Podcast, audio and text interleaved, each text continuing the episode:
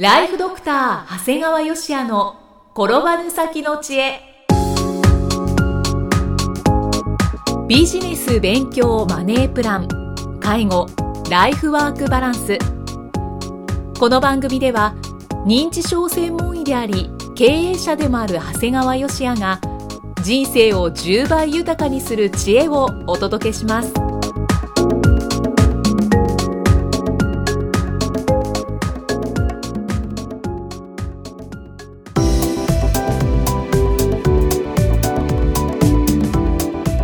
明けましておめでとうございます。生きみえです。ライフドクター長谷川芳也の転ばぬ先の知恵。今年も毎週水曜日にお送りしてまいります。長谷川先生明けましておめでとうございます。おめでとうございます。今年もよろしくお願いいたします。さあ今年最初の回はどのようなお話をしてくださいますか？今回は極めて、まあ、個人的なお話になるんですがあの昨年末ですね11月に夫婦で、まあ、巡礼の旅武田城という旅行へしてきたもんですから、はい、そのお話をさせていただきたいと思います。はい。なんか楽しそうですね。そうですね、はい、あの昨年はね、うん。伊勢神宮と出雲大社の、まあ、いわゆる式年遷宮っていうのが同時に行われてありました。で特に、まあ、出雲大社の式年遷宮っていうのはこれ、まあ、60年前後っていうふうにあの60年って決まってるわけじゃないもんですから、はいはい、ただまあ60年前後に1回行われるもんですから、うん、まあ、これ次の式年遷宮は絶対おらんなというところもあってですね。そうですよね。ですからちょうど平成25年の11月22日から24日にかけてですね、はい、まあ、ちょっと欲が深いんですがまず伊勢神宮に行き途中京都の北野天満宮に寄ってから出雲大社に出かけました。まさにこれ11月22日はいい夫婦の日ですから。そうですね。車で夫婦で出かけました。素敵です。まあそんな珍道中はい、巡礼の旅および武田城の旅にお付き合いください。というところですね、はいで、まあ、11月22日もう実はですねもう伊勢神宮はすごいもう昨年は混んでたんですね。ですからもう混雑が心配だったもんですから、はい、もう朝の4時に起きて、うん、で伊勢神宮にはもう6時には着いてました。やっぱり朝が早いんですね。そうですね。さすがにですね、はい、まあ、今回3日間あったんですが3日間でも4時に起きたんですけどもでもさすがにこれぐらいの時間に行くと人も少なくてね本当ゆっくり参拝できました。で伊勢神宮っていうとですねあのおかげ横丁っていう、まあ、食べ物屋さんがいっぱいあるんですがさすがにこの時間はやってないんですね。ああそうなんですね、はい、でもやっぱそこの向かいのですね、うん、えー、赤福はやっぱねちゃんと空いてるんですよその時間でも。素晴らしい。で朝食代わりに、えー、赤福餅を3つ堪能しました結構大きいですよね。大きいんですけどもあれなんです。一皿3つだから2つっていうのは選べないんですよ。だからもうどうしても1人3つ。あそうなんです、ね、はい、でなんか3つも食べれるかなと思うんですけどまあもう作りたてですから、うんうん、もうペロッと食べれてしまいました。美味しいんだ。これは美味しいです。あのお土産でいただくよりもですねやっぱそこで食べる方が美味しいですね、は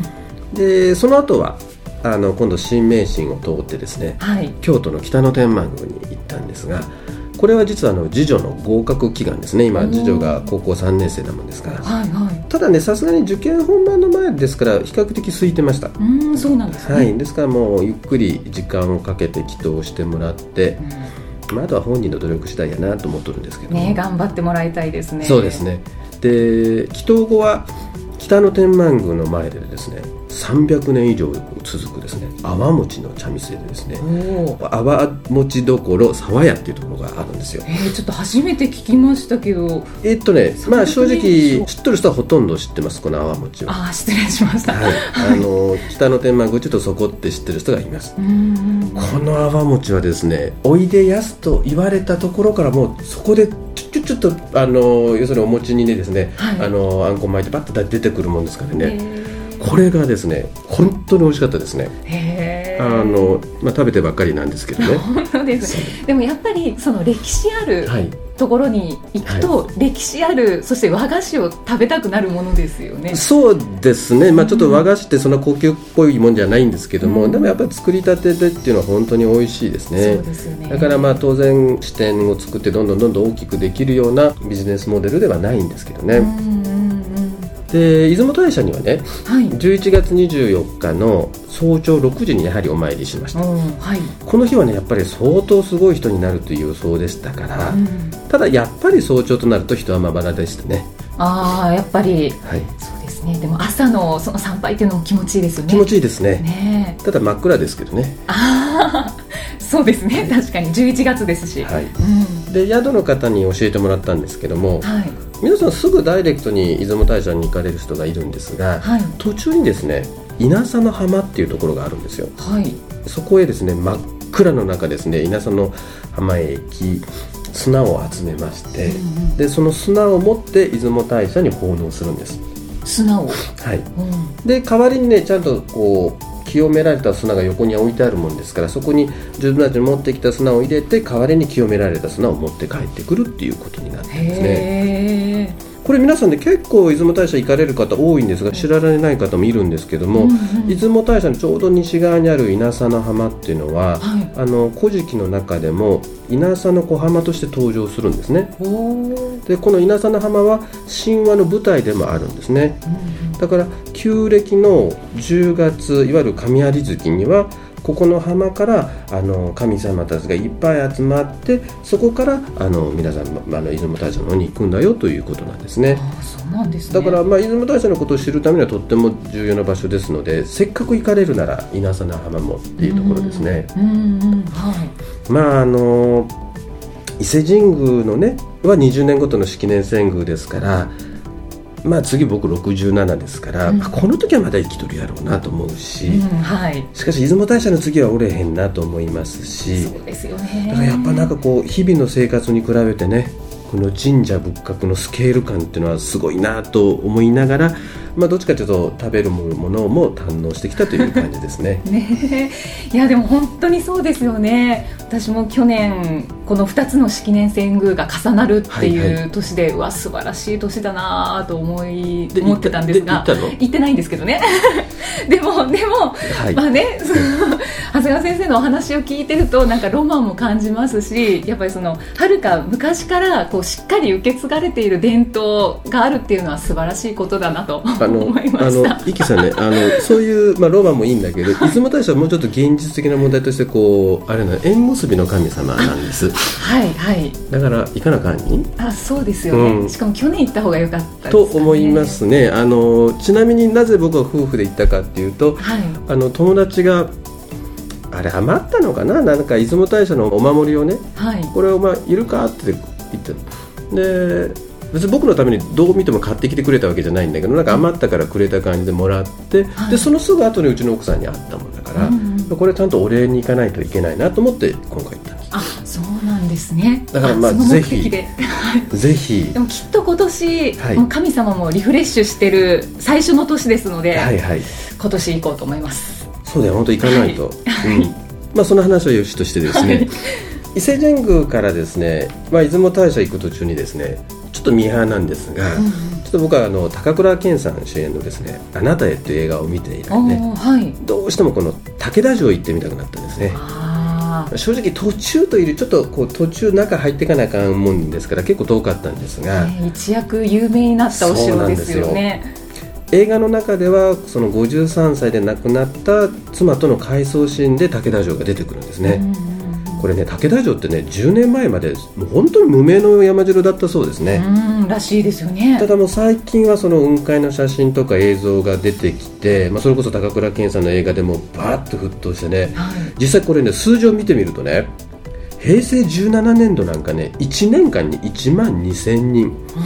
で18年度で2万人、はい、19年度20年度もせいぜい2万人ぐらいなんですよ、うん、その後3万5000 5万2000で23年度が9万。24年度で23万。で25年に入ったら半年で22万ですからもう1年間で40万超えそうなんですよ。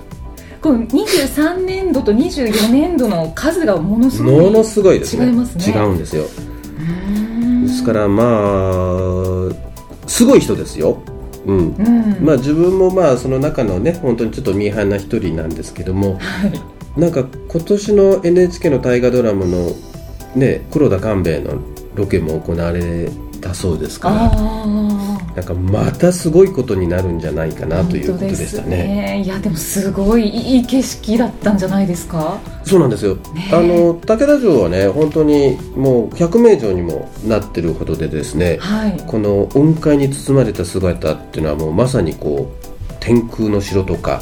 日本のマチュピチュって呼ばれてるぐらいでね、で僕もですねまあ、平成25年の11月23日のやはり早朝6時にはすでに武田城に登って日の出を見てました。あそうなんですね。ただ、はい、先ほど伊勢神宮も出雲大社もその時間は閑散としてると言ったんですが、はいはい、武田城だけはこの時間でものすごい人です。本当に10もう人もしたラッシュぐらいですね。やっぱ日の出を見ようと違う、ね、あの霧が8時にくらいになっちゃうともう消えちゃいますからああ雲海を雲海。だからもうすごかったです、うん、ああそうでもうバーッと朝霧が出てきてですねその景色はもうまさに荘厳な雰囲気でですね、うもう寒さも眠気も吹っ飛んでしまうというものでしたね、ただ地元の人によると2週間ほど雨ばかりで全く朝霧は出なかったそうです。そうなんですか。はい。もう嵐を呼ぶ男の異名を持つ自分としてはですねとても天気には恵まれたということで素晴らしい天気でしたね、えー、珍しいですね。結構珍しいですね。本当ですよね。後で振り返ったんですよ、はい、ここで雨降っとったらどうするんやろ。武田城行って雨降っとったら登れんよ朝。本当行って帰ってくるだけになったのに天気のこと何も考えずに行ったから、はい、ちょっとそれが良かったのかなと思っております。本当にね。ちなみにね武田城での宿泊はあの旧木村酒造所園っていうところでしてね、はい、ここがすごく良かったですね。これはね城下町にあるやはり400年の歴史を持つね木村酒造をリノベーションした宿なんですよ。へえリノベーション、うん、1日4組限定。うわすごいですね。1日4組でさらに食事もいいんだけども、はい、テレビもないでとってもいい部屋でですねゆっくり過ごすことができてここおすすめですね。人間テレビがないともうすぐ寝るんだなと思いますね。8時半には寝てましたね。ねしかもなんかこう静けさをより一層感じますよね。そうですね。ですからまああの武田城の素晴らしさとともにこの、はい、えー、旧木村酒造の少女の縁っていうところも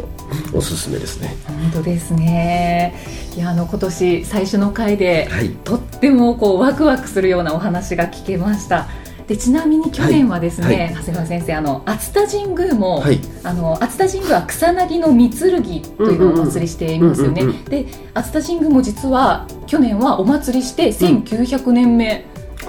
という節目の年だったんですよ。ほうだから去年はものすごくなんかそういう神社系が、うんうん、なんていうんですかね沸騰したというかそうですね。注目を浴びる年だったみたいですね。昨年2013年っていうところをね起点にしてもしかしたら世の中がすごく動く時代になってきてるのかなという気はちょっとしてますね。うん確かになんかそれはそういうのは感じますね。ね、えー、また旅行のお話を聞かせていただければと思います、はい、長谷川先生ありがとうございました。ありがとうございました